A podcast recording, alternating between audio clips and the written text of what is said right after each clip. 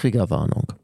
Wenn Sie ein generell lebensbejahender Mensch sind, ein Mensch, der gute Laune mag und kein Interesse daran hat, dass ihm durch andauernde Inkompetenz und seriöse Erfolgslosigkeit der Tag versaut wird, so sollten Sie diesen Podcast eher nicht hören.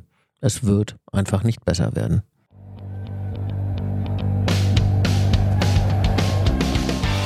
Hallo und herzlich willkommen zu Ha Ho. Hä?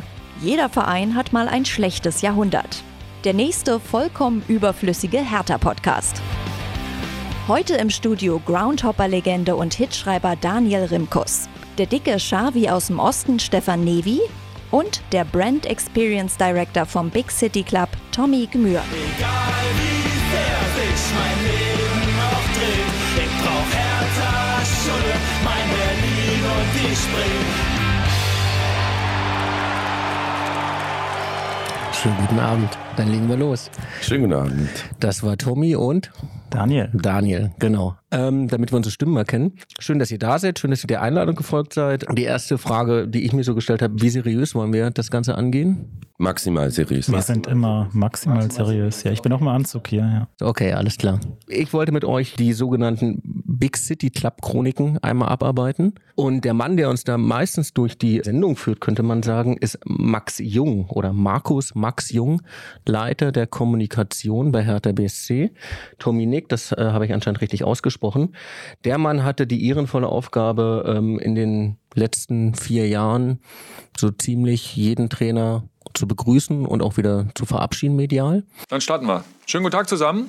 Ähm, darf alle recht herzlich begrüßen zur heutigen äh, Pressekonferenz, die Ihnen, die euch ähm, die Gelegenheit bietet, einige Fragen zu stellen an die Herren hier oben, ähm, den äh, Inhaber, Gründer und Vorsitzenden unseres Partners der Tenor Holding, Lars Windhorst.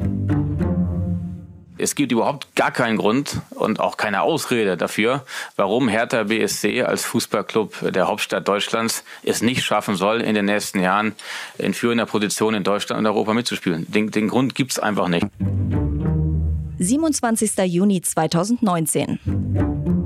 Lars Windhorst steigt mit seiner Tenor Holding bei Hertha als Investor ein. Der Deal umfasst 125 Millionen Euro. Der Big City Club ist geboren. Und unseren Geschäftsführer Sport, Michael Preetz.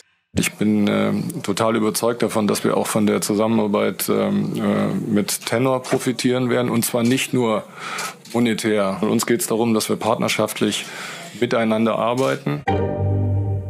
Rückblende, 16. April 2019. Hertha und Cheftrainer Paul Dardai beenden ihre Partnerschaft nach knapp viereinhalb Jahren. Ich bin nicht beleidigt, ich bin nicht wütend, ich, ich, ich schwimme mit mit der Situation und Minimum Zehnter will ich werden. Ja? Weil dann Sechster, Siebter, zweimal Zehnter, sehr guter Durchschnitt, zweimal international, alles gut. Und dann habe ich einen guten Abschied. Gut, dann starten wir. Hallo, liebe Kollegen. Darf ich begrüßen zur ersten Veranstaltung der neuen Saison ähm, mit einem neuen Trainer, mit Ante Czovic, den wir natürlich sehr herzlich begrüßen. Ja, schönen guten Tag in die Runde. Viele alte, bekannte Gesichter, einige neue. Kurz zu mir. Ante Czovic, 43 Jahre, seit 20 Jahren im Verein in unterschiedlichen Funktionen tätig. Ich selber mich riesig freue auf die neue Aufgabe, die vor uns steht. Bin sehr dankbar dem Verein, aber diese Geschichte kommt nicht von ungefähr. Man hat in der Vergangenheit über Jahre hier im Verein gearbeitet, ordentliche Arbeit geleistet und äh, habe das Vergnügen, ab heute die erste Mannschaft leiten zu dürfen. Erster Gedanke bei Ante Czovic. Also ich fand ganz lustig, dass er, dass er in seiner Antritts-PK sagt, ja, das kommt nicht von ungefähr, dass ich hier sitze. Fand ich auch gut. Das zeugt zumindest schon mal von Selbstbewusstsein. Braucht man. Lustigerweise war das, glaube ich, genau der Gedanke, den die meisten hatten, dass das nämlich von ungefähr kommt, dass er da sitzt. es war halt so ein bisschen die Handschrift von Michael Preetz. Also man hatte das Gefühl, er hat sich nicht getraut, einen großen Trainer zu holen damals. Weil, also wenn man Paldada entlässt, dann hat man halt nicht Ante Czovic erwartet. Und ich, ich glaube schon, wir werden ja darüber sprechen, dass es so ein bisschen auch ähm, der Kardinalfehler von Preetz war. Ich glaube, die Chance hätte er nutzen müssen, genau in, der, äh, in dem Sommer, nachdem da der entlassen wurde, im April wie wir gehört haben. Ich habe gerade geschaut, Czovic am 12.05.19, also einen Monat vor dem Winterstil, wurde er sozusagen als Cheftrainer ernannt. Das war im Nachhinein natürlich zeitlich wirklich ja, für Hertha, glaube ich, und auch für Michael Preetz doof. Na, also es wurde ja gehandelt irgendwie, ich habe das nochmal nachgeschlagen, David Wagner, Erik Tenhag, André Villa-Bursch, ist das richtig ausgesprochen? Aber ich glaube, die wollten alle nicht. Erstens wollten sie nicht und zweitens konnten wir es zum damaligen Zeitpunkt auch nicht leisten. Sondern das Geld kam, wie gesagt, einen Monat später, kam dieser Windhorst-Deal. Ja, Also- aber du kannst doch nicht Paul Dardai, der, ich finde, viereinhalb Jahre solide Arbeit geleistet hat. Also Genau, das, genau. was wir uns auch leisten können. Genau, es war so die allgemeine Stimmung war, Dada ist jetzt irgendwie fertig. Er hat es ein paar Jahre gut gemacht, aber irgendwie so der nächste Schritt fehlt. Man wollte höher hinaus. Aber dann hat sich Michael Preetz halt wieder nicht getraut, also wirklich eine Veränderung herbeizuführen und hat dann halt den einfachsten Kompromiss genommen, Ante Czovic. Und da hatten schon viele gar keine Lust mehr auf die Saison. Dass die dann so eine andere Wendung nimmt, dass dann plötzlich einen Monat später der Windhorst-Deal kam, das hat es nochmal, ja, total verändert. Aber ich glaube, es war wirklich mit der Verpflichtung Ante Czovic war so ein bisschen, hm, dann hätten wir auch Dardai behalten können. Ein bisschen war ja der Vorwurf von Dardai auch so, ey, der Fußball entwickelt sich nicht weiter, der ist zu defensiv ähm, oder im Gegensatz, im Gegensatz dazu, der ist nicht offensiv genug. Und das war ja das, was man Ante Czovic quasi angerechnet hat. Ne? Sehr offensiven Fußball spielen lassen. Ich glaube, das war ein bisschen die Idee dahinter, zu sagen, wir holen uns jetzt jemanden mit, damals schon härter DNA, ähm, der auch offensiv spielen lässt. Ein paar Leute habe ich auch, ich, ich glaube mich zu erinnern, dass äh, einige Kommentare auch waren, hey, vielleicht kann der das sogar schaffen mit dieser Mannschaft, vielleicht spielen wir jetzt offensiven, attraktiven Fußball. Aber am Ende, und das hatte ja jeder, du sagst ja gerade so ein bisschen die Befürchtung, das könnte eine Nummer zu groß sein für ihn, auch als, auch als Typ, glaube ich, gegenüber der Mannschaft. Es hätte vielleicht klappen können. Aber dann hätte eben nicht das Geld plötzlich einen Monat später da sein dürfen. Aber sowas wird doch geplant. Also ich weiß doch irgendwie, Lasi steht auf der Matte und will hier investieren. Das finde ich halt die spannendste, eine, eine der spannendsten Fragen. Es hat irgendwie zeitlich nicht gepasst. Jedenfalls, wir hatten Czovic und einen Monat später kamen dann ganz andere Erwartungen. Weil wenn man Czovic holt, dann kann man ja diesen härter Weg gehen, den man jetzt auch gehen möchte. Man zieht Spiel aus der Jugend hoch, er war ja erfolgreicher U23-Trainer.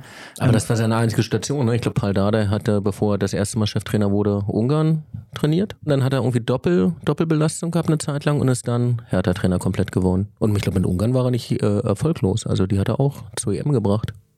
Ja, wer aber erfolglos war, war ja Ante Czovic, muss man sagen. Also bei uns dann als Cheftrainer. Das heißt, ich weiß gar nicht, ob man das so in, in Verbindung bringen muss, weil wäre der erfolgreich geblieben und hätte trotzdem noch anderes Spielermaterial bekommen, dann hätte es ja jetzt erstmal keinen Grund gegeben, den zu feuern. Ne? Ähm, also insofern direkt irgendwie äh, Derby verloren. Ne? Das war, glaube ich, einigermaßen unangenehm für ihn. Es hat ihn auch sehr geärgert. Ähm, Wir haben scheiße gespielt. Wir haben ein Unentschieden uns in München irgendwie ergaunert. Ich glaube ein 0-0 oder ein 1-1. Nee, es waren 2-2. Waren 2-2? Ja, weil ich weiß noch, dass Luke Bakio beide Tore gemacht hat.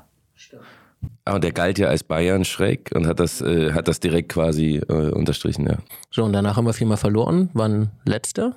Das war auch kein schöner Fußball. Also wir waren auch löchrig hinten. Wir haben, ich glaube, Tore ohne Ende bekommen. Also genau an die Spiele kann ich mich gar nicht mehr so richtig erinnern. Also es 2-2 tatsächlich erster Spieltag, weil es das Eröffnungsspiel war.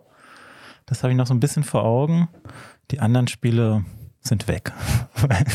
Also gerade in der Retrospektive finde ich, der Begriff, der einem am ehesten in den Kopf kommt, ist dieses ohne Not. Also wir haben damals mit Paul Dardai, ja, er hat es ja selber gesagt, in, im Mittelfeld gespielt mit Ausschlägen eher nach oben als nach unten. Und dann entlässt du den plötzlich. Wir, man könnte fast, wenn man es ketzerisch sagt, inzwischen denken, hätten wir das mal nicht gemacht, dann hätten wir jetzt all diese ganzen Probleme nicht. Ähm, insofern, ohne Not trifft es ganz gut. Ja. Ein Ding noch zum Eingangsstatement von Herrn Windhorst, wo er sagt, es gibt eigentlich keinen Grund und keine Ausrede, warum Hertha WSC nicht vorne oder oben mitspielen können. Und lustigerweise stellt sich raus, dass er der Grund war, dass wir das nicht tun in der Retrospektive oder einer der Gründe. Ich finde aber auch gut, äh, dass Breth sagt, dass er nicht nur monetär äh, von Lars Winters profitieren will, sondern auch von seinem Netzwerk. ja. Also Naja, der ist ja immerhin äh, Best Friends mit Michael Douglas. gut, das hilft, wenn du Fußball spielen magst. Internationalisierung, Stichwort Internationalisierung. Michael Douglas, hat er mal ein Hertha-Spiel gesehen? Äh, angeblich auf der Yacht von Windhorst haben die zusammen Hertha geguckt. Also es gibt da ja noch ein, ein Beweisfoto. Ich gehe stark davon aus, dass sie es getan haben. Warum sollte der was anderes behaupten? Dann kamen die ganzen Verpflichtungen, genau. Luke Bacchio, Boyata, Marius Wolf und Eduard Löwen. Eduard Löwen für mich ähm, ein überragender Transfer. Schlappe 7 Millionen, 8 Millionen an Nürnberg. Mhm. Wie viele Spiele hat Eduard Löwen für Hertha gemacht? Ja, nicht viele. Wobei ich den wahrscheinlich bin ich eine Ausnahme, aber gar nicht so schlecht fand. Ich glaube, er hatte nie so richtig die Chance, sich mal durch. Also in einer anderen Mannschaft hätte er vielleicht funktioniert. Wo spielt Eduard Löwen heute? Ich kann es dir ganz genau sagen, bei St. Louis City. Stimmt, da habe ich ein Foto gesehen. Und er ist tatsächlich äh, ständig Man of the Match. Also er war okay, fand ich. Er war, er aber halt nicht so, für, für so viel ja, Geld. nicht für sieben Millionen, aber so, ich glaube, wenn man ihn gesagt hätte, du bist jetzt mein Stammspieler da im zentralen Mittelfeld, einer von den beiden Achtern oder was da seine Position ist. Der kam nicht an Schellbrett vorbei. Und das will was heißen. Ich habe immer gesagt, wenn Schellbrett spielt, hat Hertha eine beschissene Transferperiode hingelegt. Ja, wobei auch wieder rückblickend war Schellbrett, glaube ich, einer unserer besten zentralen Mittelfeldspieler, die wir jemals hatten. Ja. Also sehr torgefährlich. Ich habe ich hab, ich hab so einen Abschluss aus Hannover äh, gesehen, da war ich vor Ort und dachte, so, Alter. Hast du den Ball mit nach Hause genommen? ja, ich saß an der anderen Seite. Also, aber das war ja gar nicht sein Job. Ich meine, der war schon ein geiler Kicker. Ne? Der hat sich zerrissen bis zum geht nicht mehr, hatte tatsächlich auch eine ganz passable Technik. Äh, ist hier und da mal durchgeblitzt, aber klar, zum Torschießen war der nicht da. War der nicht da. Löwen hingegen schon, zumindest äh, glaube ich, war es Teil seiner Job Description, äh, zumindest ein bisschen Torgefahr auszustrahlen, das hat er nicht getan. Ähm, das war jetzt nicht der Königstransfer. Luke Bacchio damals, glaube ich, das war schon eher so eine Kategorie, wo man dachte, aha, okay, da in die Richtung geht's jetzt. 20 Millionen oder so. Ja. Wobei der bei Düsseldorf auch nur Elfmeter-Tore gemacht hatte. Und gegen Bayern einmal über Außen. Nee, zweimal über Außen. Die haben irgendwie 3-3 oder so gespielt. Da hat er auch abgeliefert. Ich meine, ist ja auch ein guter Fußballer, aber er funktioniert halt nicht immer in jeder Mannschaft. Ist halt auch manchmal stimmungsabhängig. Dedrick Boyata, ähm, fand ich, war ein guter Transfer, aber hat natürlich ein Schweine, Schweinegeld bekommen. Ich glaube, dreieinhalb im Jahr. Kam der auch direkt da in dem Und ist, Sommer? glaub, ist sofort Kapitän geworden, oder? War Vedo noch in dem Jahr da? Das weiß ich gar nicht mehr. Ja, also was, was bei Boyata natürlich so ein bisschen trübt, ist zum einen, dass er Kapitän war. Ich fand, das war nie ein Kapitän. Ähm, auf der anderen Seite positiv äh, trübt es natürlich das Bild auf ihn, dass er das Kopfballtor gegen Hamburg in der Relegation gemacht hat. Irgendwo dazwischen liegt die Wahrheit, glaube ich, bei Dedrick Boyata. Ja, Marius Wolf, heute Champions League-Spieler. Und Nationalspieler. Und seit gestern, oder? Seit gestern, ja. Das ist schön ins Kino schicken lassen, aber auch, ne? Beim, beim Ich habe es nicht 0-1. gesehen Ja. gestern. Ja. Also hat bei uns auch nur so semi-gut funktioniert, hatte ich den Eindruck. Ja, das stimmt. Ähm, wobei eigentlich ein guter Kicker, aber jetzt keiner, der. Also ich glaube, seine Rolle bei uns war zu wichtig und das liegt ihm nicht. Ich glaube, er kann ein Teil von, von einer gut funktionierenden Mannschaft sein, aber er darf die Mannschaft nicht tragen müssen. Aber Boyata und Löwen, wurden die geholt, nachdem der Windhorst schon abgeschlossen war oder war das genau auch diese Zwischenphase? Weil ich meine, das wäre erst ganz, wir können es ja prüfen im Nachhinein, aber ich meine, das, der Sommer war eigentlich ziemlich ruhig und dann so kurz vorm Ende, dann war plötzlich Geld da und dann wurde noch Luke Bakio geholt. Ich weiß gar nicht, ob Boyata und Löwen, ob die nicht so überm Sommer schon. Wobei du hast, ich, ich verstehe deinen Gedankengang, weil sieben Millionen für Löwen klingt natürlich nach Windhorst-Transfer. äh, äh, ja, Bei aller Liebe. Also heute 700.000 und äh, sehr leistungsbezogener Vertrag. Also man sieht das jetzt tatsächlich ganz gut in, in der MLS, wo er spielt. Ähm, der ist ein guter Kicker, ähm, aber natürlich nicht in der ersten Aber Bundesliga. MLS, Also, sagt jeder, ist besseres Zweitliganiveau. Also ja, wenn überhaupt. Also ich, äh, ich gucke das jetzt tatsächlich, ich verfolge St. Louis immer so ein bisschen, ähm, weil der Lutz Pfannenstiel hat das ja da ein bisschen mit aufgezogen und äh, das ist schon schwierig. Also jedes zweite Tor ist irgendwie ein katastrophaler Rückpass vom gegnerischen Abwehrspieler. äh, das ist schon Ja, aber irgendwann kam auch auf, äh, wir könnten ja Hani Mukta zurückholen, der hat ja irgendwie zehn Tore in den USA geschossen, dachte ich, ja, dann will Hani hier vier Millionen haben und Hani wird vier Minuten spielen. Also Ja, ja, der, also ich glaube, der verdient äh, bei Nashville so um die zwei Millionen. haben wir nicht. Plus äh, ist da ja ein Superstar. Ne? Also der ist ja MVP geworden. Äh, also der wäre schon ganz schön bescheuert, wenn er das da aufgibt, um wieder zu Hertha zu kommen. Ja, ja auch zu sehen. Also, Wolltest du nicht piepen, wenn wir fluchen? weiter geht's. Herbst 2019. Den ersten Sieg fährt Hertha am fünften Spieltag ein. Ein 2 zu 1 gegen den späteren Absteiger aus Paderborn.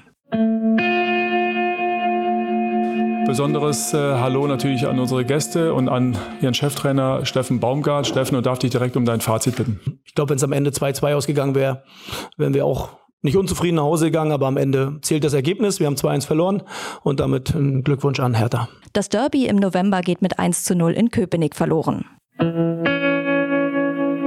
Typisches Derby-Spiel, glaube ich. Details entscheidendes, das wussten wir von vornherein. Aber ärgerlich, bitter, Mund abputzen, weiter geht's.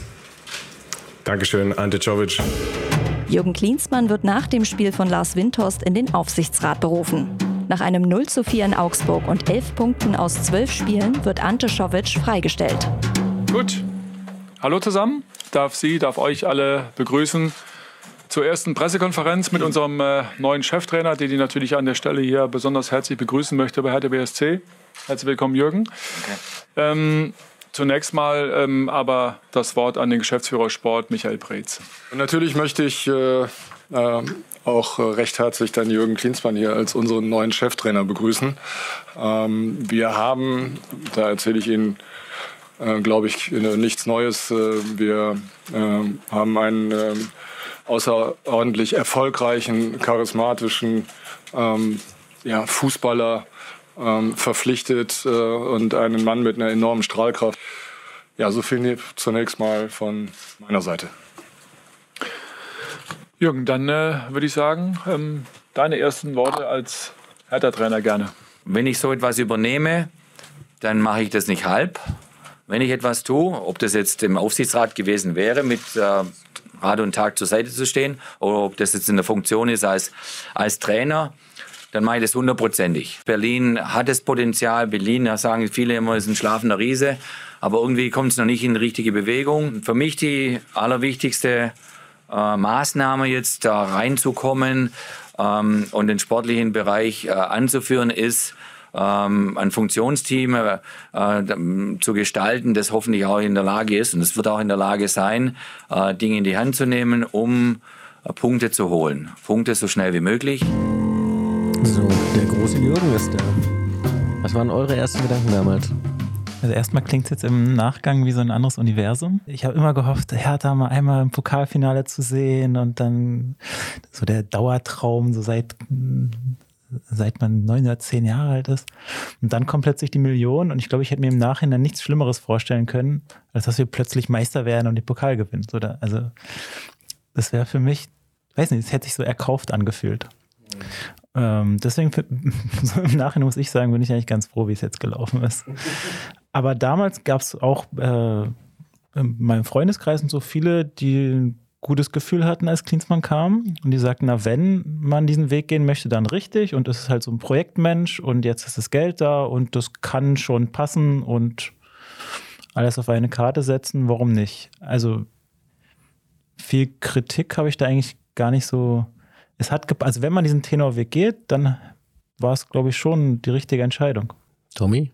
Ja, äh, also mein erstes Gefühl war tatsächlich, ist Jürgen Klinsmann eigentlich ein echter Fußballtrainer? Weil klar, man hatte die WM damals, aber jetzt ist, glaube ich, so eine WM und vor allem mit einem Yogi Löw an seiner Seite ist nochmal was anderes. Bei Bayern war er ja auch relativ schnell raus wieder und ist da einigermaßen kläglich gescheitert.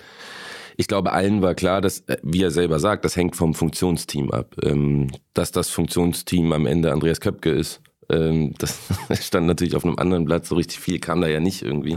Ich gebe dir recht, man konnte das auch so sehen, ähm, wie, okay, jetzt kommt hier ein bisschen Glamour nach Berlin. Ähm, der ist sicherlich auch nochmal ein Argument für den einen oder anderen Spieler zu kommen. Das war schon nicht die schlimmste Personalie zu dem Zeitpunkt. Genau. Im Nachgang natürlich schon, muss man sagen. Das hat viel kaputt gemacht. Ja. Ähm, aber ja, aber wie du sagst, also gerade jetzt, wenn man sich das nochmal anhört, das wirkt einigermaßen absurd alles. ja, auch wie äh, Preetz ihn lobpreist, also äh, Strahlkraft und eigentlich haben wir den Messias geholt.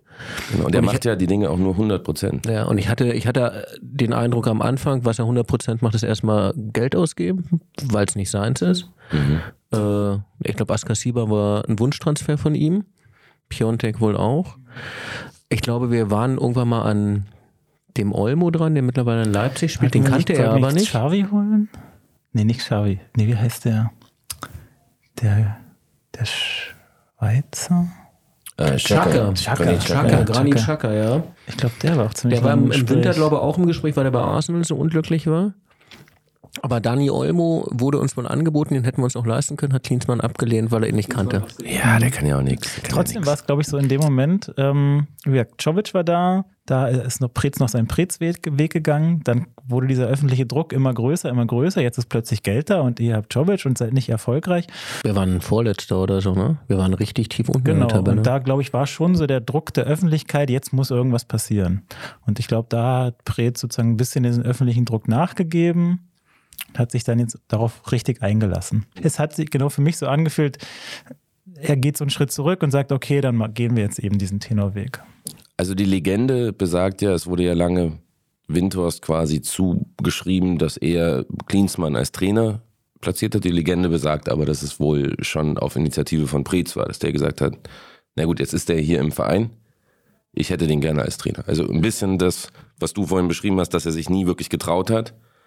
Jetzt war es quasi ein kurzer Weg und man sagt, dass äh, das wohl auf sein Bestreben auch tatsächlich passiert ist. Weil, Das ist in der, ja. in der Pressekonferenz, auch wenn man sich die länger anhört, hört man das durchaus raus, dass äh, er dann nochmal ordentlich Überzeugungsarbeit geleistet hatte nach dem verlorenen Derby, wo Klinsmann wohl installiert wurde und ähm, sich Klinsmann dann hat überzeugen lassen. Aber wie gesagt, was mir immer hängen geblieben ist, ist so als allererstes, wir hauen die Kohle raus. Also ich habe jetzt nicht erwartet, dass er Buddhas aufstellt, aber äh, so die, ich glaube, die Kabinen wurden sofort irgendwie neu gestaltet und das kostet ja alles ein Schweinegeld. Und das würde alles sofort angeschoben. Aber ich fand, was da begonnen hat, und es hat sich durchgezogen bis, bis jetzt eigentlich, ist so, ein, so eine ganz diffuse Gemengelage. Also zum einen war man so ein bisschen happy, dass nach diesem 0-4 das Jovic weg ist. Ähm, und dann kommt Klinsmann. Also man war so, Gott sei Dank, und war dadurch auch ein bisschen unkritischer äh, dem gegenüber, was jetzt kommt. So, Mhm. ne? und, und ich finde, das zieht sich eigentlich immer durch, weil wir so eine Katastrophe nach der anderen hinter uns lassen. Mhm.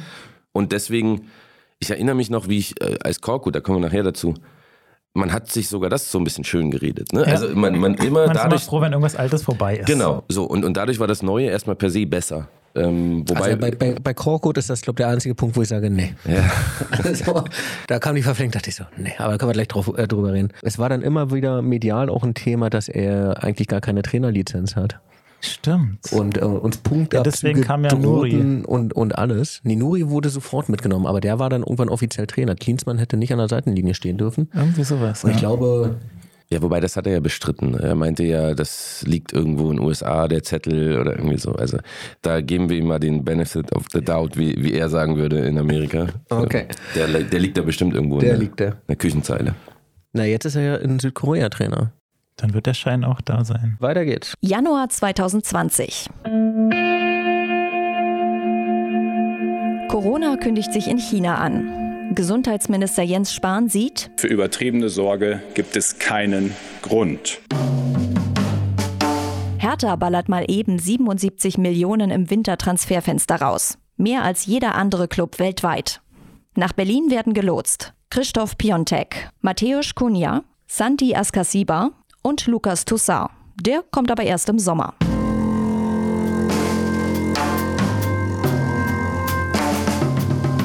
Würde ich mal anfangen. Christoph Piontek habe ich ein Jahr vorher oder ein halbes Jahr vorher, als er nach Mailand gegangen ist, äh, ein Interview gelesen.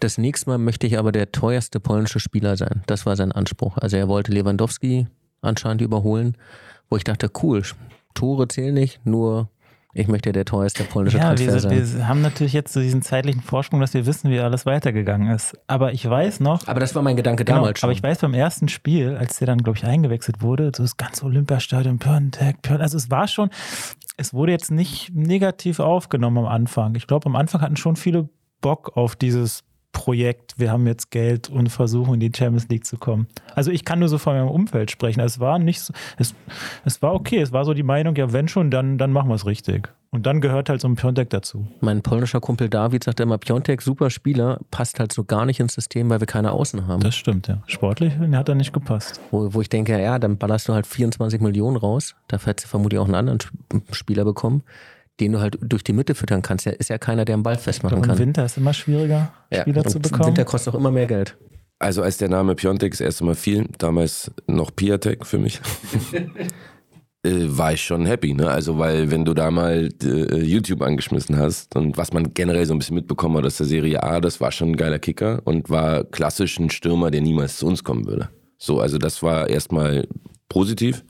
Askasiba war bei mir so, ähm, hä, hat er nicht gerade noch bei Stuttgart gespielt? Warum, In der zweiten warum, Liga. Warum kostet er jetzt elf, was, elf, zwölf Mille irgendwie so? Hat 10 Millionen. Ich hatte, ich glaube, damals sogar sogar was von 16 gelesen und äh, dachte, ey, für einen Zweitliga-Sechser, also ne, der kann zwar beißen, aber genau, auch das da. war so ein typischer Wunschspieler von Klinsmann. Genau, ja. aber auch da gibt es irgendwie Spieler, die, die du besser und preiswerter bekommst. Vielleicht nicht im Winter.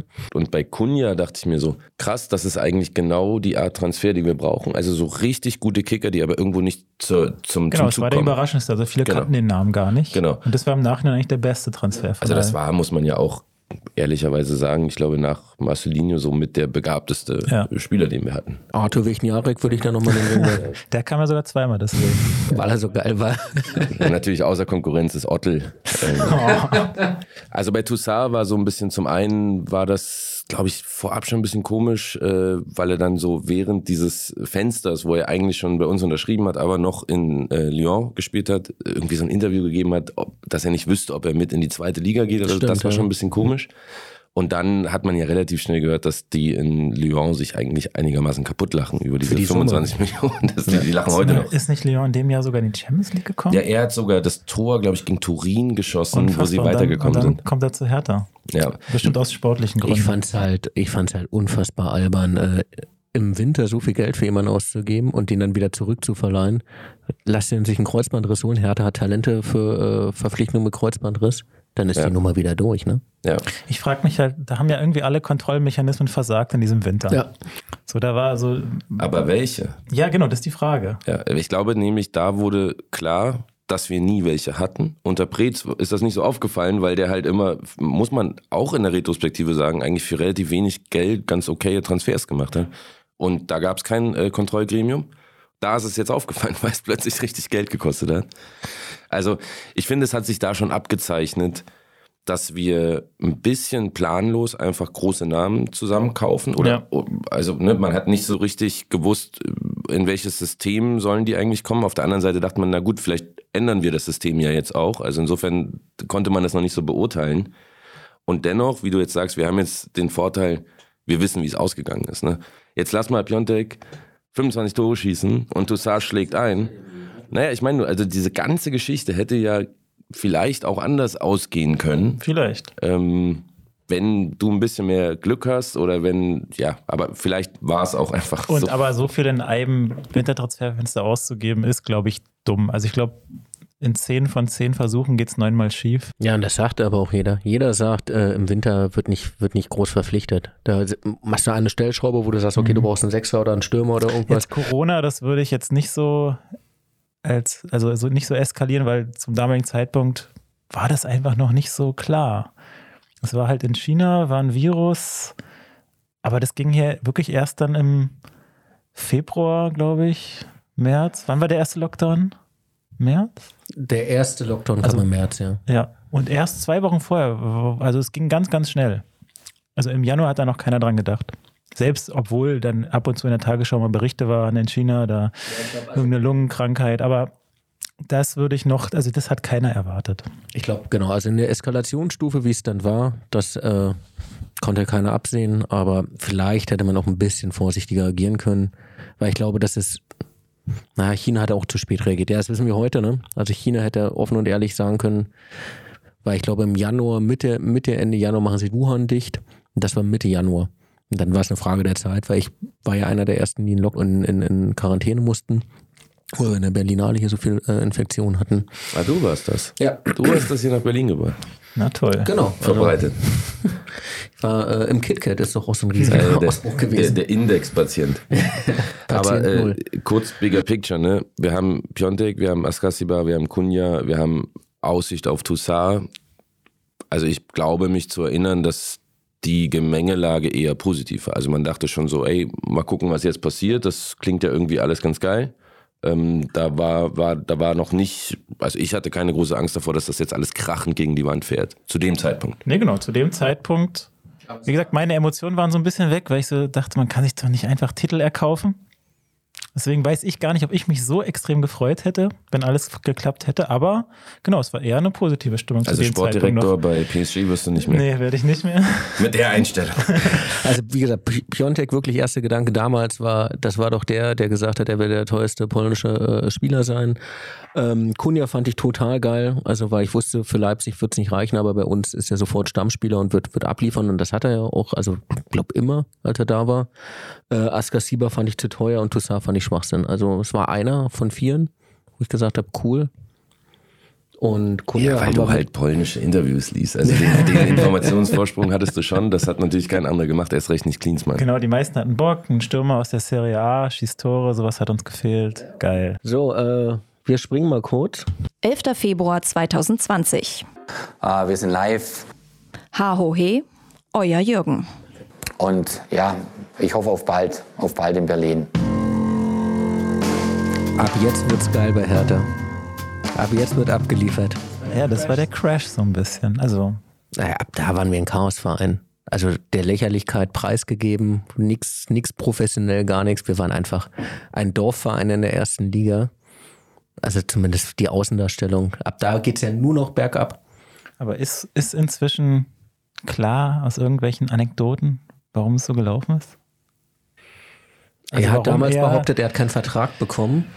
Äh, Es muss ja zwischen. Brez, Gegenbauer und Klinsmann irgendwie so richtig gekracht haben. Klinsmann ist jemand, der, wenn er irgendwo hinkommt, und das ist, hat durchaus Berliner Tradition, wenn man an äh, Lucien Favre denkt, der gerne sehr viel Entscheidungsgewalt hat in einem Verein. Und ich glaube, gerade in der Gemengelage Investor, mh, so ein schillernder Trainer, hat Michael Preetz schon versucht, ein bisschen noch die Zügel bei sich zu halten und hat hier und da auch mal gebremst. Ähm, das wird ihm ja teilweise vorgeworfen. Ich glaube, er war da derjenige, der immer wieder um äh, oder für Realismus äh, geworben hat und äh, Gleichzeitig trotzdem halt 100 Millionen ausgegeben. ja, genau, er wird. Ich glaube, es wird irgendwann auch mal das große Interview von Michael Preetz geben, wo er mit dem einen oder anderen Gerücht oder mit der einen oder Darauf anderen warte ich seit äh, zwei Jahren. Geschichte Kannst hier einladen. Man würde gerne wissen, was ist da passiert. Man würde auch gerne wissen, was war das für ein Tweet und warum steht er immer noch da. Das würde ich auch gerne wissen. Ähm, ich glaube, bei Klinsmann war es so, der hatte einfach andere Vorstellungen. Der wollte, dass alles so läuft, wie er sich das vorstellt. Und am Ende Aber ist es ja fast. Also ich meine, wenn du vier so eine Spieler im Winter holst, die sind ja bestimmt auch auf Zustimmung von Klinsmann gekommen. Oder waren sogar teilweise seine Wunschspieler. Toussaint, glaube ich, durchaus auch. Ähm, dann, Ich würde mal einwerfen, das sind auch so personelle Dinge. Also ich weiß nicht, ob Andi Köpke sich äh, äh, gut genug bezahlt gefühlt hat. Der war, hat ja auch nur so einen Drei-Monats-Vertrag, glaube ich, gehabt. Und auf einmal war dann auch Pascal Köpke Stürmer Nummer zwei. Ja gut, der Sohn von Klinsmann war auch im Tor. Aber nicht zur gleichen Zeit, der war vorher da. Ja, aber Das wollte ihn wohl zurückholen. Wollte ihn Stimmt, er wollte ihn zurückholen, weil er gesagt hat, Thomas Kraft ist eine Pfeife und Rune Jahrstand sowieso. Ich meine, Klinsmann war Nationaltrainer von der deutschen Nationalmannschaft. Natürlich ist es ein emotionaler Mensch, aber das kannst du einfach nicht bringen. Das ist zu krass. Da musst du die Saison irgendwie sauber zu Ende bringen. Dann am Ende der Saison sagen, ja, es passt doch nicht, geh, geh einen anderen Weg. Im, im, Im Zweifel gehst du einfach am Mittwoch auf die Pressekonferenz, machst das ganz sauber und ordentlich und sagst, das hier funktioniert leider für mich nicht und dann ist das auch okay. Aber das war, ja, glaube oder man sagt im gemeinsamen Einvernehmen genau, oder wie auch immer. So, aber das war, glaube Montag und ich war, glaube gerade auf dem Weg zur Arbeit oder so, dann hat mich, hab ich einen Anruf aus Österreich bekommen.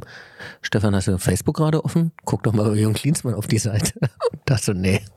Aber ab dann gab es geile Memes über Hertha. Ja, also mit ab Hauhe. da, ab da wurde es großartig. Aber es war, wie du sagst, tatsächlich der Initial-Crash und ab dann war bei uns alles möglich und alles, was möglich war, ist auch passiert. Also ich weiß noch, als, als Inklusive ich, Corona. In, inklusive Corona. Ich würde mich nicht wundern, wenn das am Ende auch irgendwie die Schuld von Lars Windhorst war. Aber als Klinsmann da diese Nummer und auch dieses, dieses Live, was man mit ein bisschen Abstand schon sagen muss, er wirkt ja durchaus aufrichtig dabei. Also das wirkt ja, als würde ihn das, also das, was er dort sagt, als, als würde er das meinen, als würde ihn wirklich irgendwas extrem stören. Was, das hat er halt nicht gesagt. Ähm, das hat er halt irgendwo aufgeschrieben und dann der Bildzeitung geschickt. Auch das sind ja Dinge, wo man jetzt im Nachgang sagen muss, oder wo ich schon öfter gehört habe, das eine oder andere war ja gar nicht so falsch. Ne? Also, weil du vorhin meintest, was ist da vorgefallen? Ich kann mir vorstellen, es war wirklich die Summe von ganz vielen Dingen, die er sich ganz anders vorgestellt hat. Wobei so eine emotionale Reaktion, wie ich gehe. Ja, das kannst du, kannst du aber Da bringen, das, ja- das ja. bringst du doch auch nicht in der normalen Arbeitswelt. Du gehst, ich gehe da nicht zu meinem Chef ins Büro und sag, fick dich. Zumal rein von der Faktenlage her Preetz halt auch gar nicht so viel gebremst hat, sonst hätten wir eben nicht 100 Millionen ausgegeben. Also es muss auch noch eine andere, keine Ahnung. Ich vermute, er hatte finanziell andere Vorstellungen, dass er so einen Dreijahresvertrag mit wirklich allen Kompetenzen, das sagte er auch irgendwann später in, äh, äh, in seinem Facebook Live, irgendwie, was dann irgendwie zwei, drei Tage später war, ähm, dass er keinen Vertrag hatte, dass er nicht die Kompetenzen hat. Er hat das mit dem englischen Modell verglichen, dass er sich sozusagen nicht als Coach, sondern als Manager sieht und Coach, sozusagen in Personalunion. Das funktioniert ja in Deutschland so nicht. Das wird soweit ich weiß, aktuell noch nicht so gefahren. Dann, wenn die, das wird getrennt, das finde ich auch nicht verkehrt, weil so diese Alleingänge sind dann einfach nicht drin. Und du verteilst das auf mehreren Schultern, das macht auch alles Sinn. Aber er wollte das halt. Also. In der zweiten Folge dann mit Michael Preetz und Jürgen Klinsmann im Interview hinter der Bezahlschranke. Das wäre geil. Die beiden hier zusammen. Ja, oder? Würde ich gut finden. Das sollte man machen. Ähm, das Ganze wurde ja dann auch medial aufgearbeitet. Ähm, sehr emotional. Gut, dann starten wir. Hallo, liebe Kollegen. Wir würden ganz gerne vom Ablauf her so beginnen, ähm, dass äh, zunächst unser Präsident das Wort hat. Herr Gegenbauer, Sie haben das Wort. Diese jüngste Entwicklung war natürlich überraschend. Das äh, war nicht nur für Sie so, es war für uns auch so. Und mein einzig klare Aussage dazu kann die sein, dass äh, Jürgen Klinsmann damit natürlich nicht nur Hertha BSC, sondern auch das gemeinsame Projekt verlassen hat. Das ist eine Feststellung. Und das ist dann auch erstmal mein Abschlusssatz. Und freue mich dann, das Wort an Lars Windhorst übergeben zu dürfen. Vielen Dank. Leider muss ich sagen, dass heute aufgrund der Art und Weise, wie der Jürgen Klinsmann sich verabschiedet hat, ähm, eine Zusammenarbeit äh, unmittelbar jetzt weiter mit ihm im Aufsichtsrat der Hertha BSC aus meiner Sicht nicht vorstellbar ist. Leider ähm, ist es einfach bedauerlich, dass ähm, ähm, äh, der Abgang so abrupt war und de dementsprechend ähm, der Jürgen Klinsmann leider dadurch viel an seiner Glaubwürdigkeit hier bei allen Beteiligten verloren hat. Das soweit von meiner Seite und äh, übergebe hiermit gerne an den Michael Preetz. Ja, vielen Dank, äh, lieber Lars, für die ähm, klaren Worte. Es gab aus meiner Sicht überhaupt keine Anzeichen für einen solchen Schritt, nicht aus der Zusammenarbeit der letzten Wochen, schon gar nicht äh, aus der Verbindung zwischen ihm und mir ähm, über die letzten Jahre, die aus meiner Sicht äh, immer in einem konstruktiven Austausch und auch in einer vertrauensvollen Art und Weise ähm, geführt wurden. Ähm, ja, ich bin schon einige Jahre im Fußball dabei, seit 1986 und ähm, glaube ganz grundsätzlich im Fußball schon wirklich ähm, vieles erlebt zu haben. Ähm, das, was am Dienstagmorgen äh, passiert ist, war für mich in dieser Form auch total neu. Klinsmanns Co-Trainer und Erfolgscoach Alexander Nuri übernimmt als Trainer die Verantwortung. Werner Gegenbauer klingt immer wie so ein Vorsitzender von so einem Kegelverein. Haben wir doch eine Ich würde sagen, das ist er ja eigentlich formal auch. Ne? Genau, ja. fand die ganze Veranstaltung auch semi gut geführt. Das war, das war alles nur so, so, so Wäsche waschen und hat keinen vorwärts gebracht. Damit war das ganze Projekt im Prinzip gescheitert. Ja. Also der Typ, den, den Windhorst installiert hat, der hat einfach mal richtig Scheiße gebaut, hat das Haus angezündet und ist weggerannt oder weggeflogen nach Kalifornien. Und ähm, dann saßen sie alle da. Genau, ich weiß gar nicht, wenn man es dann noch hätte so richtig retten können. Aber dann kam auch noch Corona und dann war es irgendwie, dann war das Geld weg und ganz komisch. Was mir bei der PK am Anfang total aufgestoßen ist, mir war nicht klar, dass äh, Lars Windhorst vor jeden F- Namen einen Artikel setzt. Ja, ist mir auch der aufgefallen. Jürgen Der Jürgen. und äh, an den Michael An den Preetz. Michael Preetz. Ähm, und es war ganz lustig, weil, wie du sagst, Wäsche waschen, ne? die haben sich im Grunde äh, so den Ball zugeworfen, so jetzt kann jeder mal ein Statement abgeben, ähm, weil so richtig wollte, glaube ich, niemand was sagen. Und wenn Michael Preetz sagt, das hat sich null abgezeichnet, dann, ja, also entweder äh, lügt er da einfach, muss man ehrlicherweise sagen, oder es ist alles noch viel katastrophaler, als wir uns das vorstellen können, weil wenn du davon nicht mal was mitbekommst, dass dein Trainer und äh, bis vor kurzem noch Aufsichtsrat einfach mal hinschmeißt von heute auf morgen, ähm, dann ist einiges im Argen. Ja, vor allem ist es Profigeschäft, da geht es um viel Geld. Also Ja, und dann so Alexander- eine komische Konstellation. Also Jürgen Klinsmann äh, äußert sich dann überraschend ähm, in einem großen Verlagshaus. 11. Februar 2020. Die Bild veröffentlicht die Klinsmann-Protokolle. Darin rechnet der Ex-Trainer mit der Clubführung, der Medien- und Medizinabteilung und vor allem mit Michael Prezer. Mit ihm sei kein Erfolg zu erzielen. Jahrelange katastrophale Versäumnisse von Michael Preetz in allen Bereichen, die mit Leistungssport zusammenhängen. Trainingsmöglichkeiten, Strukturen, Verträge, Logistik, Personal. Es gibt eine Lügenkultur, die auch das Vertrauensverhältnis der Spieler mit Preetz zerstört hat. Beispiel, Luke Bacchio sagt, Preetz hätte ihm einen Stammplatz versprochen. Es ist in der Tat so, dass man in diesen Tagen den ähm, Eindruck ähm, gewinnen kann, dass wir bei Hertha BSC leider, muss ich sagen, nicht wirklich zur Ruhe kommen in dieser wichtigen Phase, in dieser wichtigen sportlichen Phase ähm, dieser Saison. Ich möchte eins sagen, vielleicht auch zunächst mal ähm, zu mir und zu der Kritik an äh, meiner Person. Ähm, da können Sie sicher sein, ich halte das aus. Ich bin stabil. Das hat auch mit der Verantwortung äh, meiner Position und der Arbeit hier für einen Profiverein zu tun, keine Frage. Was mir auffällt, ist äh, Prioritäten. Also die Welt hat sich Sorgen um Michael Preetz gemacht und er nimmt der Welt die Sorge. Er ist stabil, er hält das aus. Und da sind wir wieder beim Wäschewaschen. Also das ist nichts anderes. Also es wird einmal mit Dreck rübergekübelt und er nimmt das Stückchen an und springt rüber. Ja. Also zum einen war ich extrem erleichtert, dass äh, er damit klarkommt mit der, mit der Kritik. Zum anderen, was aufgefallen ist, also ich wiederhole das gerne. Ich glaube, dass Jürgen Dienstmann ähm, seine Kritik wirklich auch gefühlt hat. Also, dass der aufrichtig war und dass das, was er dort beschrieben hat, das ist, was er wahrgenommen hat.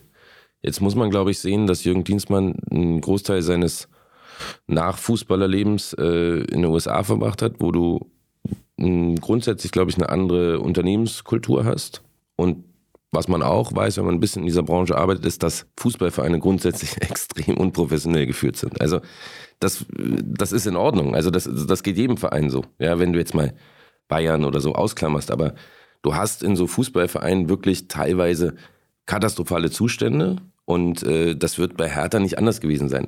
Also im Detail. Ja, aber dennoch war das ein funktionierender Fußballverein und zu sagen, da haben alle nur noch gelogen und da waren sogar die Verträge scheiße. Also das ist, das, ist einfach äh, meines Erachtens ein bisschen drüber. Das kann ich mir nicht vorstellen. Kann mir aber vorstellen, dass es schon eine Diskrepanz zwischen dem, was er erwartet hat oder kennt und dem, was er vorgefunden hat, gab. Na, oder was er verändern wollte, ne? Also, dass ihm da halt einfach dann auch ähm, Stöcke zwischen die Beine geworfen wurden und das halt nicht angeschoben wurden. Also, ich habe keine Ahnung, wie äh, so ein Fußballclub im Haus sozusagen auch aussehen muss. Also müssen das spezielle Kegel sein oder was weiß ich. Also das sagt er ja auch, es hat in, in allen Belangen und er ackert sich auch an der Medienabteilung ab. Ähm, die haben ja wohl ordentlich Schalte bekommen, weil er ja seine Facebook Lives machen wollte und das sah natürlich auch alles wahnsinnig unprofessionell aus. Das sieht bis heute bei Hertha unprofessionell aus. Das ist ein bisschen besser geworden, so das letzte Jahr, aber. Aber wenn ihm Hertha wichtig ist, was er immer behauptet hat, dann darfst du nicht so gehen. Das musst du irgendwie anders lösen. Das musst du anders lösen. Definitiv, aber das war ja Klinsmann schon immer, ne? Also er immer über die Bild kommuniziert, das war bei der Europameisterschaft 96, glaube ich so, das war bei der Weltmeisterschaft 90 so. Also wenn es interner Und gab. Tenor hat, hat er anscheinend auch nicht informiert. Ist das denn in, inzwischen klar, dass äh, diese Tagebücher über Klinsmann kamen? Ja, über wen sonst? Ja, aber mal unabhängig davon, also ist das klar inzwischen? Weil es gab ja damals schon so ein bisschen auch ähm, die Frage, kam das über Windhorst, der quasi das jetzt noch ein bisschen nutzen möchte? Genau. Mhm. Kam das über Klinsmann oder kam es vielleicht, es kann durchaus sein, dass das auch ein unbeteiligter Dritter hatte, der es weitergegeben hat. Ne? Also das kann ja auch passieren. Insofern, ich weiß gar nicht, ob das so klar ist, dass, weil du vorhin meintest, er hat sich quasi über die Bild geäußert. Weiß ich nicht, ob das, ob das so klar war. Was aber, glaube ich, klar war, dass es schon so ein bisschen seine Gedanken waren. Das, was du auch angedeutet hast. Also es war jetzt nicht. Genau, also die Veröffentlichung ist nicht klar, wer das sozusagen angeschoben hat, aber die Gedanken waren ja wohl seine, so wurde es zumindest verkauft. Genau, das war dieses Tagebuch. Also, Wo dann auch Tagebuch über und dann mit den Werten von den Spielern. Mehrwert, genau. Mehrwert, ja. ja. diskutiert wurde. Ja, also, also nochmal, ich glaube, dass, dass wahrscheinlich hast du in Fußballvereinen grundsätzlich eine sehr hierarchische Arbeitskultur, ja, und auch teilweise eine ähm, patriarchalische Arbeitskultur. Und vieles läuft quasi auf einen Tisch und muss dort abgezeichnet werden. Also quasi unvergleichbar mit modernen Unternehmen. Ähm, und ich kann mir vorstellen, dass er da, und dafür ist er ja bekannt, ein bisschen ja, ein bisschen revolutionieren wollte. Ne? Also sei es die berühmten Buddhas, die er aufstellen wollte oder so. Ne? Also ich glaube, er wollte da schon was aufbrechen und hat dann natürlich mit Preetz und vor allem auch Gegenbauer wahrscheinlich niemanden vorgefunden, Ja, der Preetz, gesagt hat, lass mal Gegenbauer, machen. Klinsmann, einfach die drei nebeneinander, So. das ist einfach ein großer Kontrast. Total. Also ich, ich denke, dieses, dieses ähm, Urteil, was er da gefällt hat, das hätte er wahrscheinlich über jeden anderen Verein auch gefällt, ähm, weil es tatsächlich einfach ähm, für ihn nicht das ist, was er sich vorstellt oder wie er es vielleicht aus den USA gewohnt ist oder wie er modernen Fußball oder die Führung eines modernen Fußballvereins begreift. Auch wenn andere Vereine genauso unprofessionell geführt werden wie wir, seit Jahren, sind viele andere Vereine deutlich erfolgreicher als wir. Ja, wir merken jetzt auch, es waren halt wirklich so viele Punkte, wo es auch in eine andere Richtung hätte gehen können. Ja. Ich, ich weiß nicht, ob diese Geschichte immer so ausgeht wie bei uns. Ich sage bis heute im Halbfinale gegen Dortmund, Ja, okay, als das wir war- das 2-1 machen und Kalu die Chance, den Kopfball zum 2-2 drauf hat, wenn das Ding reingeht. Nee, wir haben steht- 3-0 verloren. Haben wir nicht 3-1 verloren? Siehst du, das sind nee, deine, dann- deine Erinnerung. Nee, das war der Angsthasen-Fußball von Dardai. Und ich glaube, da, also wir sind bis ins Halbfinale gekommen und so im Nachhinein klingt's Dann geil. hatte, dann hatte Kalu die Chance zum 1-1 und Kann die hat er aber, es war so, gesetzt. aber es war so ein bisschen, fast so ein bisschen das K.O.-Spiel von Dardai, weil viele gesagt haben, jetzt sind wir schon mal im Halbfinale und dann wird halt so ein defensiver Angsthasen-Fußball gespielt. Das ganze Stadion hatte Lust. Ich weiß, da war ein Einwurf bei uns und da ist das Stadion schon fast explodiert. Also alle hatten irgendwie richtig Lust auf dieses Halbfinale und Hertha hat halt wirklich sehr defensiv schlecht gespielt. Und das war, glaube ich, im Nachhinein sogar so ein bisschen der Punkt, wo viele gesagt haben, ja, okay, irgendwann Aber Dortmund hat mit halt auch einen guten Tag. Wir hatten keinen guten Tag. Wir haben Dortmund in der Liga dann, ich glaube, 2-1 geschlagen. Ja, da haben wir aber auch offensiver dann gespielt. Nö, da holt Weiser, holt den Freistoß raus, Plattenhardt ballert ihn in die Torwart-Ecke. Abpfiff, Feierabend. Ich habe dieses Halbfinale vor Augen, dass Hertha ganz schön Angsthasenfußball gespielt Ja, hat. vor allem vor dem Hintergrund, das war, ich will nicht übertreiben, das war ein Jahrhundertspiel. Also Genau. es war das, was wir uns alle Und das immer gewünscht haben, ins Finale zu kommen. Nur Herr Tana im Stadion. Ja, ja. Das war nur, das war, alle haben extra auch beim Ticketkauf darauf geachtet, dass die Dortmunder eben nicht so viel Karten bekommen. Es war wirklich nur der kleine Auswärtsblock und der, es waren ja 65.000 Herr Tana im Stadion. Und Ja, alle hatten Lust und alle, Alle, hatten ja. auch mit Trikot, mit Schal. Also so blau-weiß habe ich das Stadion nie gesehen. Und dann spielt Hertha halt wirklich so ein, ja, so das Dardaische Spiel hoch 10. Und das hat Ja, wobei, also so wie ich da einschätze, der wird es nicht verpasst haben, die Mannschaft zu motivieren. Und auch dem wird klar gewesen sein, was das für eine Bedeutung hat, potenziell ins Finale zu kommen. Und das, was wir vorhin besprochen haben mit, wie professionell ist ein Verein eigentlich geführt. Ich glaube, was man nie vergessen darf, ist, dass egal was auf der Geschäftsstelle passiert, das hängt immer davon ab, was diese elf Menschen da am Wochenende auf dem Platz machen. Und wenn da einige Dinge einfach anders passieren, funktionieren auch auf der Geschäftsstelle wieder andere Dinge, weißt du? Und wenn erstmal alles negativ läuft, ich glaube, wir sind genauso professionell oder unprofessionell geführt gewesen wie andere Vereine auch. Nur wenn dann alles zusammenkommt, und das muss man schon auch sagen, du kannst auch einfach mal drei Spiele gewinnen, ohne zu wissen, warum. Das ist aber halt eben nicht passiert. Ne? Und ähm, jetzt ist es halt so, dass wir zumindest uns dessen bewusst sind und versuchen, all diese Kleinigkeiten, die dann in der Summe zu so einer Katastrophe führen können, abzustellen. Ähm, das darf man schon nicht vergessen. Und auch da, der wird gesagt haben, Leute, zerreißt euch hier. Trotzdem war es so ein bisschen das Spiel, glaube ich, warum viele Verständnis hatten, weshalb Dardai dann irgendwann gehen musste. Ja. Was sind wir dann am Ende geworden? Wir sind Sechster geworden oder so, ne? Nee, ich glaube am Ende dann auch nur noch so Neunter, Zehnter, Elfter. Waren wir nicht international mit Ante unterwegs? Ja, das war das, das war, glaube ich, auch dieses Pokaljahr mit in Bilbao noch. Aber ich glaube, dann in der Saison dann, ja, so Zehnter oder so. Haben wir, wir haben doch sogar auch kurz den Klassenerhalt am letzten Spieltag aus eigener Kraft mit einer 1-2-Niederlage in Hoffenheim. Oder nee, Oh, ist das sowas, ja. ist älter, das ist, glaube ich, schon länger her. Aber also, es war jetzt auch nicht immer erfolgreich. Aber genau, er hat zweimal sind wir in den Europacup gekommen unter ihm. Und drei dann einmal Spieler- ins Pokalhalbfinale. Drei Spiele am Stückfeld, wir haben in Gelsenkirchen gewonnen. Und dann haben wir, glaube ich, hier Gladbach zu Hause mit 4 zu 2 vom Platz gefegt, wo ich in der Halbzeit dachte, Alter, was ist mit meinem Team los? Die spielen richtig geilen Fußball, die Hütte brennt. Lazaro über außen, Kalle, den Sprint seines Lebens, wo er in die Mitte dann auf Ibisevic legt. Genau, wir hatten auch unter Dade ganz schöne Spiele. Ich kann mich auch an den Auswärtsspiel auch gegen Gladbach erinnern. Ich glaube, da ist Davy Selke äh, sogar zwei Tore gemacht oder eins und Ibisevic. Das war das Spiel seines Lebens. Also dann dachte man, der wird Nationalspieler. Kalu hat auch eins gemacht und mein Freund Carsten sagte, ähm, die Abwehrspieler von Gladbach sind an ihm vorbeigerannt, weil sie sich nicht vorstellen konnten, wie langsam ein Bundesligaspieler sein kann. Der konnte ja die, den Ball wahnsinnig eng führen, aber war ja unfassbar langsam. Ja, aber wir waren äh, in der Rückschau auch verdammt undankbar, muss man sagen. Ne? Wir Ja, genau. hatten mit, mit Vedat und Kalu und auf den Außen eben Weiser oder Lazaro oder mit Shelbrett in der Mitte. Also wir hatten ein geiles Team Und alles eigentlich. eben nicht mit 100 Millionen im Winter rausgeschmissen, Ganz sondern genau. so ein bisschen organisch gewachsen. Ich würde sofort tauschen. Ich Ja, würde würd genau. das genauso wieder nehmen. Ich würde wahrscheinlich auch all diese Ja, Spieler in ihrem jetzigen Zustand nehmen. Vorhin wollte der Dardai vom Hof, ja. Nein, nee, ich meinte nur, es hat dazu beigetragen, dass man Verständnis hatte, dass Dardai dann, also es war jetzt nicht so die Stimmung, warum hat Michael Preetz Dardai entlassen, sondern es war ja, er ist ja fast, er ist sogar selbst zurückgetreten damals, oder? Nee, nee, nee. Der, also es hieß dann, sein, er muss die Bundesligamannschaft abgeben, bleibt im Verein und wird dann wieder Jugendtrainer. Genau, aber es klang Sabbatjahr. so ein bisschen so, als wäre es äh, im Einvernehmen.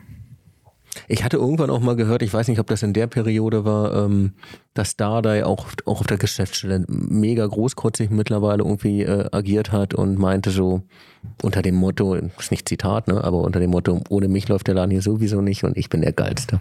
Ja, gut, so ein bisschen ist was dran. Ne? Das stimmt, das wissen wir heute. Und hier endet die erste Folge. Im nächsten Teil beschäftigen wir uns mit den Anfängen der Geisterspiele, die uns für lange Zeit begleiten werden. Es kommt vielleicht ein neuer Trainer und wir schwelgen in Erinnerung des letzten großen Auftritts von Hertha im Pokal gegen Dresden. Tor! Tor für Hertha! Der Abpraller geht auf Jordan Torunariga! Das war die erste Folge von Ha Ho Hä. Jeder Verein hat mal ein schlechtes Jahrhundert. Die X-City Club Chroniken. Im Studio waren Daniel Rimkos, Tommy Gmür und Stefan Nevi. Eine Produktion von AFP Marketing und Communication Services GmbH. Mit freundlicher Unterstützung von Andreas Krieger und Yassin Le Forestier. Ein großer Dank geht an Philipp und RBB24. Sprecherin Janina Brade. Buch und Regie Stefan Nevi. Besonderer Dank an Genie, Juna und Yara. Für meinen Opa, der mich das erste Mal mit ins Stadion genommen hat, wenn es auch die alte Försterei war.